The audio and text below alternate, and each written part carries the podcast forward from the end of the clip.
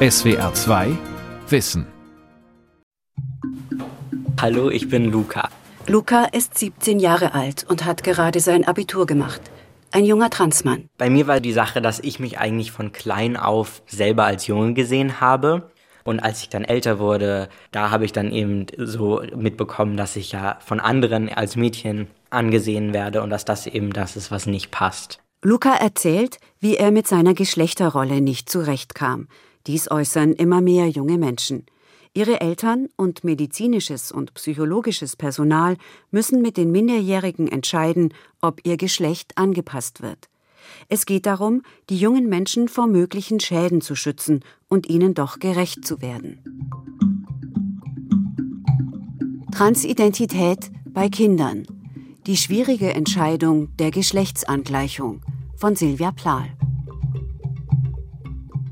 Da konnte ich aber sehr lange nicht wirklich sagen, was das ist oder woran es liegt. Nur halt, dass ich mich damit unwohl fühle, bis ich dann in der fünften oder sechsten Klasse eben eine Dokumentation zu dem Thema gesehen habe. Da wusste ich dann eben, dass es Trans gibt, wieso ich mich so fühle und was mich da beschreibt.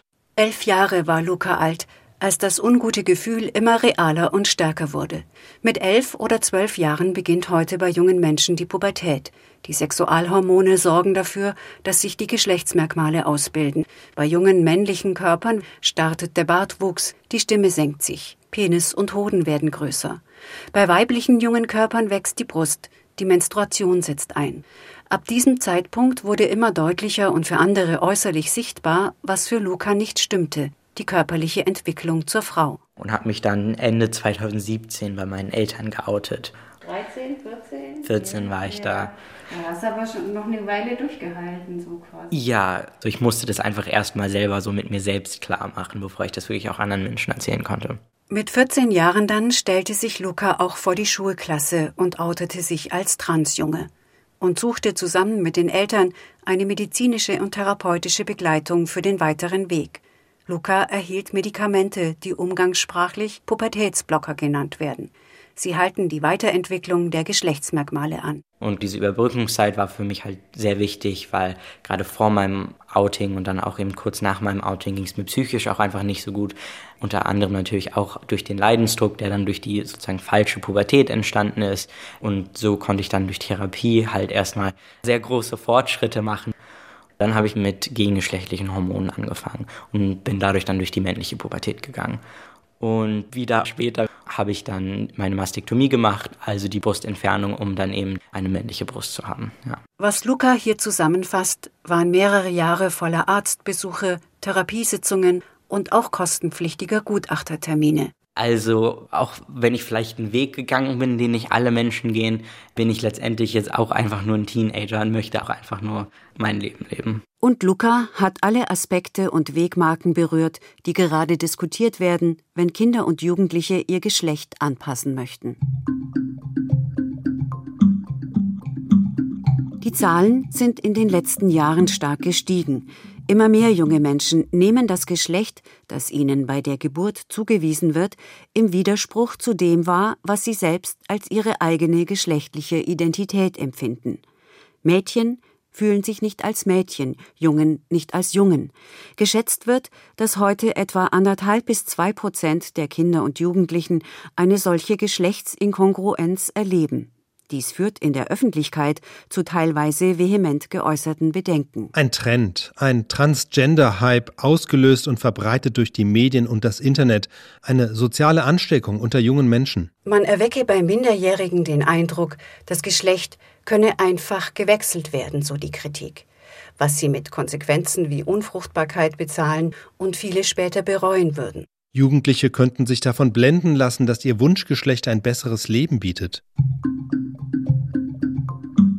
Zahlreiche Fachleute aus Medizin und Psychologie vertreten parallel dazu die Haltung, das geäußerte Unbehagen der Kinder und Jugendlichen ernst zu nehmen, ihnen respektvoll zuzuhören und ihnen, ihren sorgeberechtigten Eltern und auch dem Fachpersonal Raum und Zeit für ein ausgewogenes, fundiertes und tragfähiges Gesamtbild zu geben.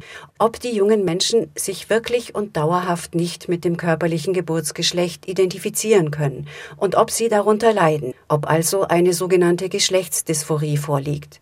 Sie alle sind überzeugt, Transidentität ist ein Schicksal, das sich niemand aussuchen kann. Alle Kinder und Jugendlichen, die ihre Transgeschlechtlichkeit ansprechen, sowie ihre Eltern, sollten ein Angebot für eine Beratung und eine weitere möglichst therapeutische Begleitung erhalten. Die weitreichenden Folgen medizinischer Schritte müssten klar sein und jede Behandlung sollte ergebnisoffen bleiben. Anzustreben sei eine verantwortungsvolle Diagnose für jeden jungen Menschen individuell gestellt. Dies benötigt einige Jahre Zeit und es bleibt immer das Dilemma, jede Entscheidung hat langfristige Folgen für die Kinder und Jugendlichen. Eine geschlechtliche Hormonbehandlung könne nicht rückgängig gemacht werden. Ebenso wenig sei jedoch die nicht behandelte Verweiblichung oder Vermännlichung eines Körpers veränderbar. Und dies könne dazu führen, dass tatsächlich transidente junge Menschen schwer psychisch erkranken oder sich im schlimmsten Fall das Leben nehmen. Wie können Eltern, die aufgesuchte Ärztin, der Psychologe und vor allem die jungen Menschen selbst herausfinden, was hinter ihrem Verlangen nach einem anderen Geschlecht steckt? Wie wägen sie sorgfältig ab, mit welchen körperlichen Veränderungen sie künftig leben wollen, inklusive aller Auswirkungen auf ihre Gesundheit und Psyche und ihren Lebensalltag? Die Mutter von Paul, bei der Geburt Pauline. Angefangen hat's mit drei Jahren abends im Badezimmer beim Waschen, dass mein Kind zu mir sagte, Mama, ich bin ein Junge und ich habe auch einen Penis, aber den seht ihr nicht, weil der hinten ist. Dann habe ich erstmal gesagt, ach so, aha, okay. Und hatte schon das Gefühl, dass es ernst gemeint ist. Nicht wenige Kinder im Kindergartenalter probieren wiederholt die gängigen Geschlechterrollen für sich aus oder ordnen sich diesen Rollen nicht explizit zu. Sie spielen mit Baggern und Puppen, tanzen und toben, sind Feen wie Piratinnen oder sagen vielleicht, ich wäre so gern ein Mädchen oder so gern ein Junge.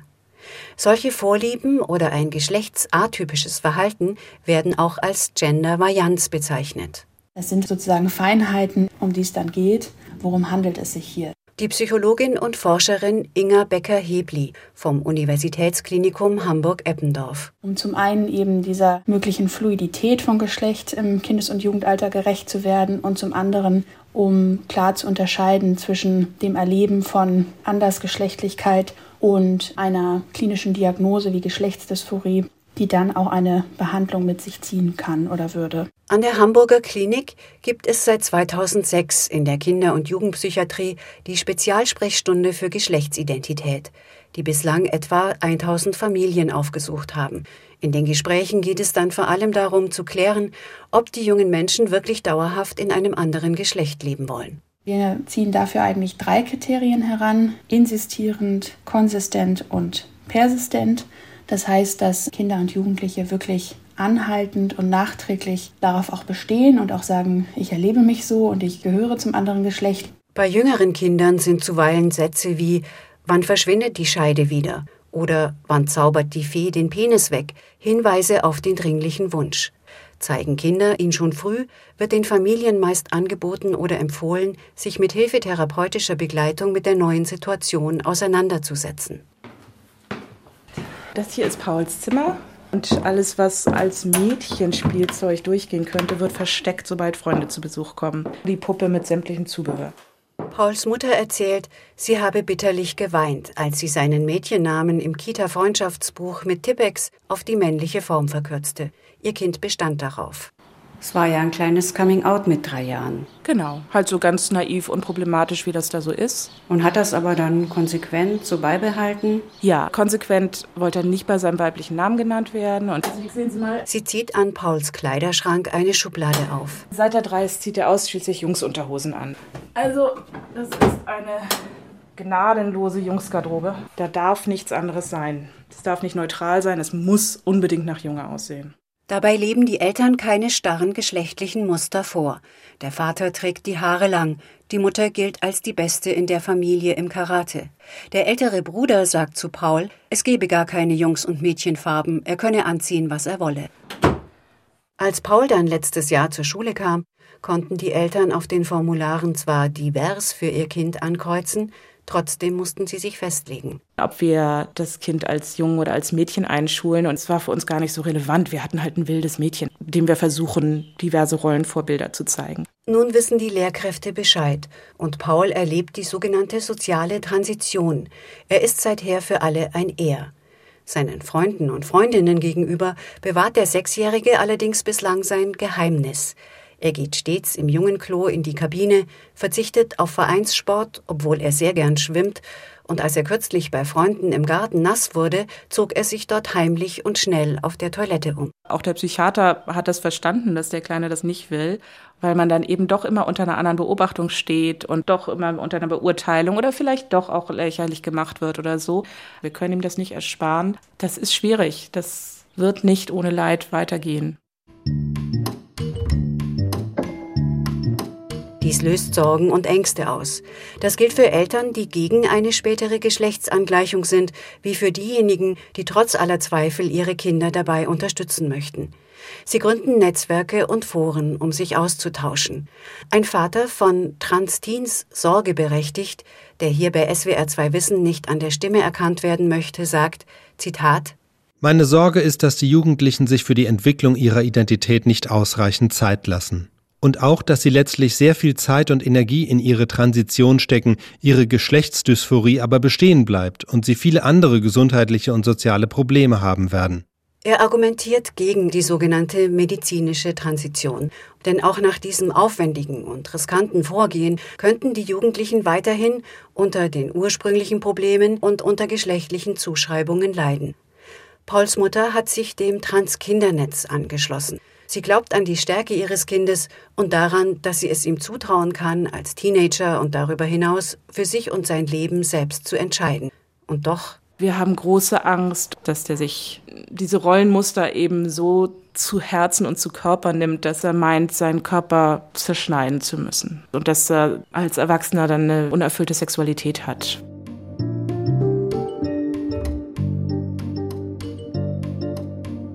Auch die politischen Gremien befassen sich derzeit mit Transidentität. Das 40 Jahre alte deutsche Transsexuellengesetz soll durch ein Selbstbestimmungsgesetz ersetzt werden, das neu regelt, wie trans-, inter- und nonbinäre Menschen selbstbestimmt den Vornamen und die Geschlechtsangabe amtlich ändern können. Psychiatrische Gutachten sollen hierfür nicht mehr nötig sein. Die aktuell regierende Ampelkoalition wird dazu ab Herbst 2022 das Gesetzgebungsverfahren starten. Ob es dann künftig erlaubt sein soll, dass Jugendliche ab 14 Jahren den Geschlechtseintrag beim Amt ohne Zustimmung ihrer Eltern ändern lassen, gerade dieser Punkt wird politisch und öffentlich heftig diskutiert. Im Februar 2020 hatte der Deutsche Ethikrat zu einer öffentlichen Veranstaltung eingeladen, um einen Dialog darüber zu eröffnen, wie in Medizin und Gesellschaft angemessen mit Transidentität bei Kindern und Jugendlichen umgegangen werden kann. Der Rat veröffentlichte danach eine Ad-hoc-Empfehlung. Therapeutische Kontroversen, ethische Orientierungen. Alle Beteiligten befänden sich in einer spannungsgeladenen Situation, heißt es in der Stellungnahme. Die Heranwachsenden entwickelten erst ihre Entscheidungsfähigkeit. Gleichzeitig schaffe die körperliche Entwicklung in der Pubertät einen Zeitdruck. Viele Aspekte müssten dringend geklärt werden, was die Gründe dafür sind, dass so viele junge Menschen eine Beratung und Behandlung suchen, warum unter ihnen gerade so viele Jugendliche sind, die als Mädchen geboren wurden welche langfristigen Auswirkungen medizinische Behandlungen haben.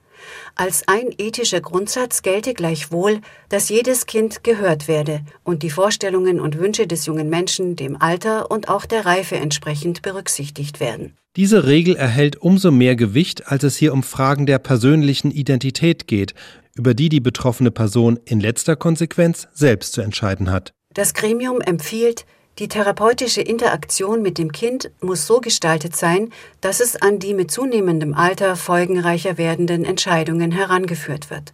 Die Eltern und die behandelnden Personen haben die Aufgabe, das Kind dabei bestmöglich zu unterstützen. Hallo Sascha. Die Endokrinologin Uta Neumann und der Psychotherapeut Sascha Boos treffen sich zu einer Besprechung.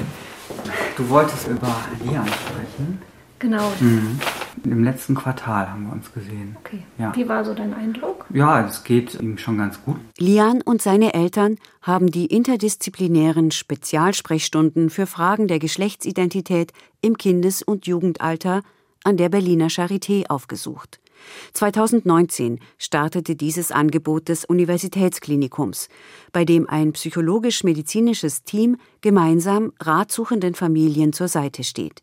Das Team hat zurzeit jede Woche eine Neuaufnahme. Machen aber manchmal auch Pausen, weil wir nicht so viel aufnehmen können. Manchmal gibt es viel Bedarf bei denen, die schon angedockt sind bei uns. Und Anfragen haben wir jeden Tag eine ungefähr. Aus Berlin und Brandenburg, aber auch aus allen weiteren ostdeutschen Bundesländern oder Niedersachsen. Spezielle Sprechstunden für Familien mit Kindern gibt es bislang neben Berlin und Hamburg auch in München, Münster und Frankfurt am Main, dort bereits seit 1989.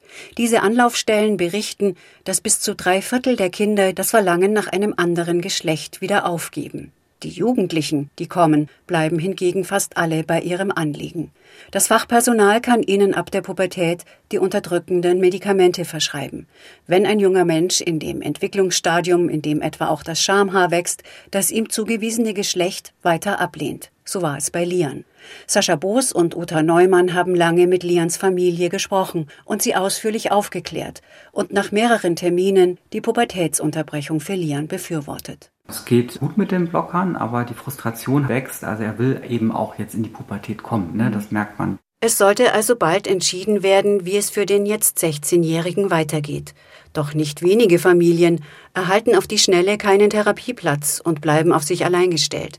Das überlastet wiederum die Ambulanzen. Vielleicht könnten wir auch mal ein gemeinsames Gespräch mit der Familie ja, wir könnten einfach mal jetzt auch Plan. so ein bisschen gucken, weil die Familie keine Psychotherapie gefunden hat in der Region. Da sind die unterversorgt. Aber er fällt ja immer mehr zurück jetzt auch zu den Gleichaltrigen. Die Eltern sind sich sehr unsicher und die brauchen halt eben auch die Elterngespräche. Pubertätsblocker verschaffen etwas Zeit, die unbedingt genutzt werden muss, um mehr Klarheit zu bekommen, unterstreicht die Endokrinologin Uta Neumann.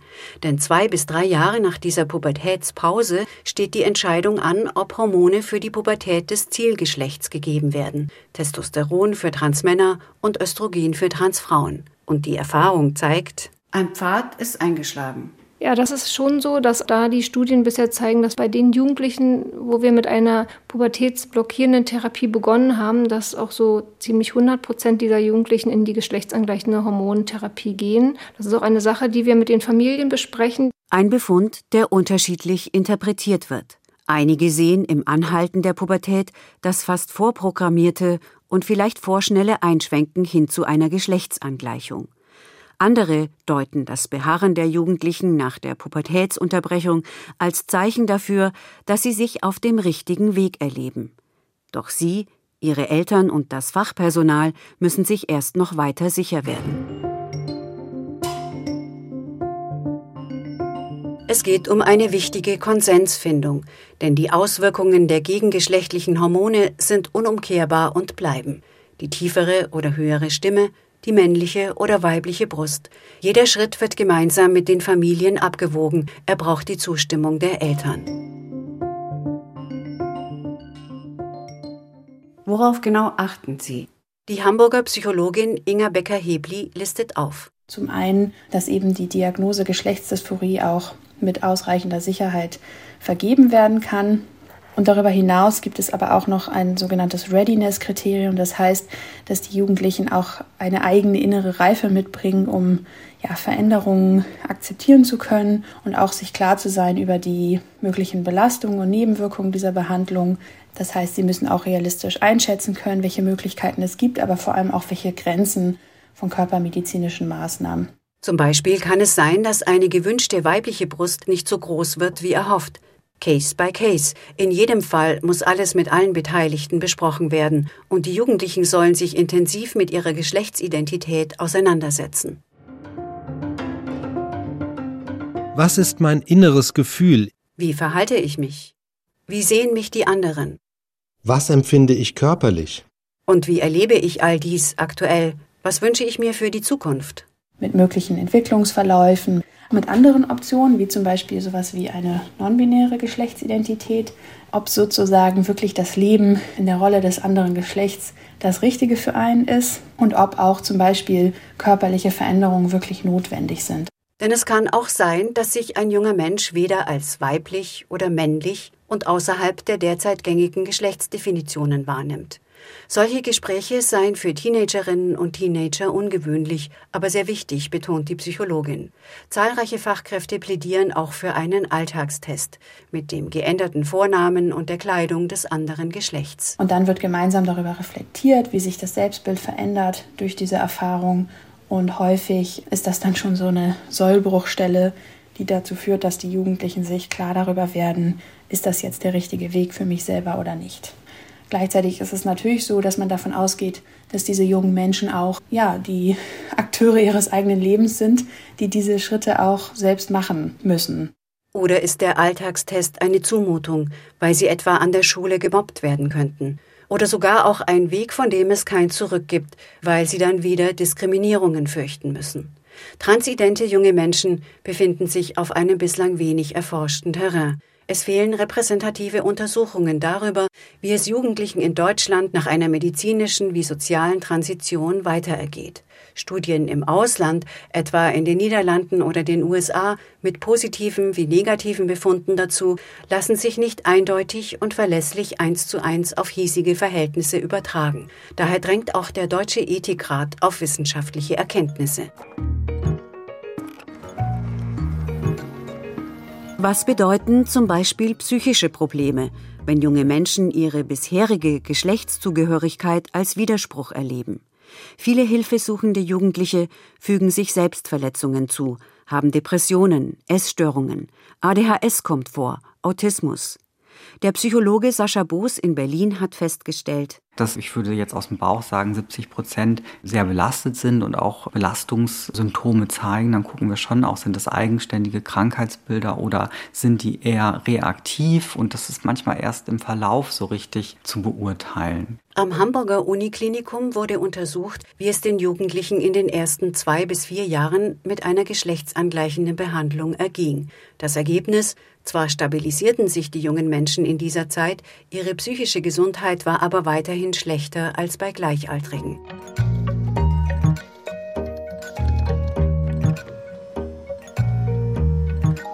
Eine Prognose darüber, ob sich junge transidente Menschen auf Dauer wohlfühlen, kann niemand mit Sicherheit geben. Es sind auch sehr persönliche Entscheidungen, die sie und ihre Eltern treffen. Also ich bin da sehr glücklich mit, wie meine Eltern damit umgegangen sind, dass sie mich akzeptieren und auf dem Weg unterstützen. Luca ließ sich die Brust entfernen, das ist mit 16 Jahren möglich. Für weitere Schritte wie eine Genital-OP oder das Entfernen der Gebärmutter muss man volljährig sein.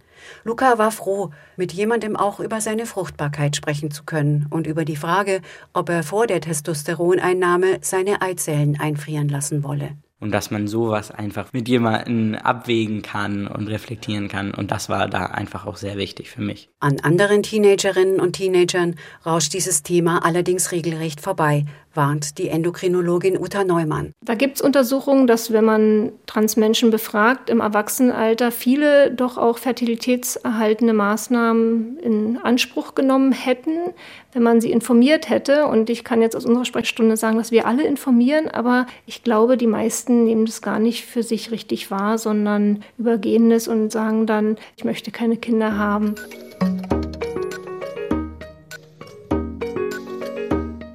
Transidentität, queer, agender, non-binär.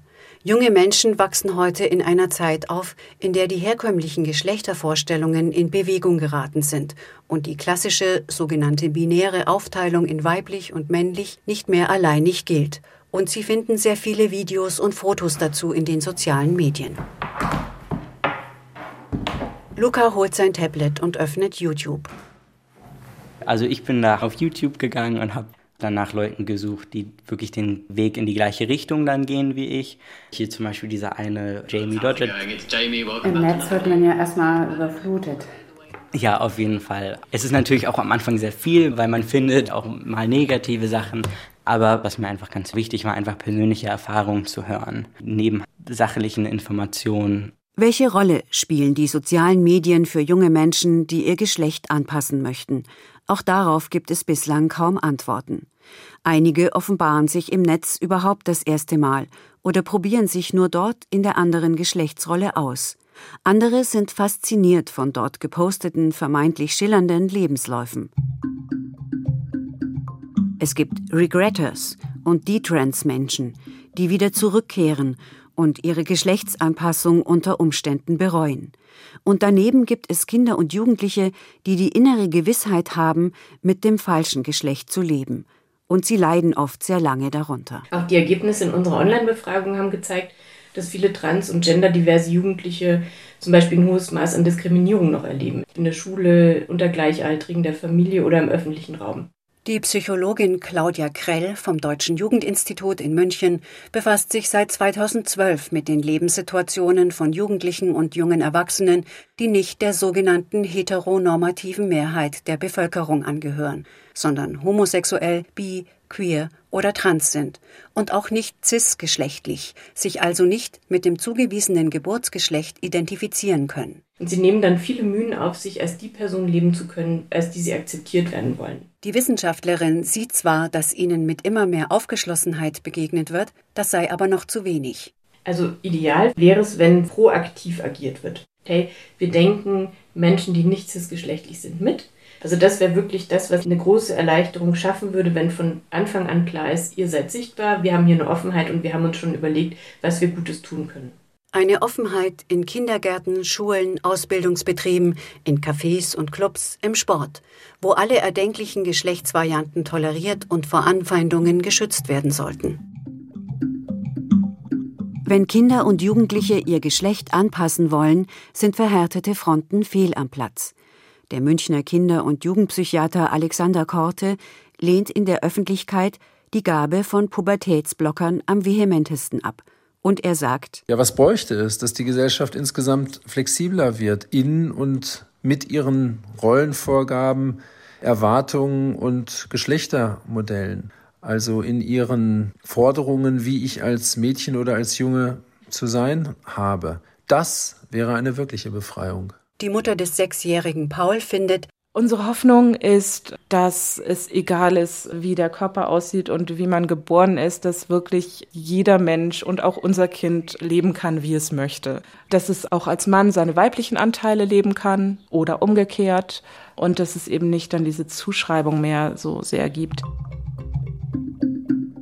Jungen Menschen steht es zu, dass Erwachsene sie in ihrem Aufwachsen unterstützen, sie vor körperlichen, gesundheitlichen und seelischen Schäden bewahren, sie bei ihrer Identitätsfindung respektvoll begleiten und ihnen gleichzeitig ihre ganz eigene Identität zugestehen. Oder wie der Deutsche Ethikrat festgehalten hat. Über die persönliche Identität entscheidet die betroffene Person in letzter Konsequenz selbst. SWR 2 Wissen. Transidentität bei Kindern. Die schwierige Entscheidung der Geschlechtsangleichung von Silvia Plahl. Redaktion Vera Kern. Ein aktualisierter Beitrag aus dem Jahr 2021. SWR 2 Wissen. Manuskripte und weiterführende Informationen zu unserem Podcast und den einzelnen Folgen gibt es unter swr2wissen.de.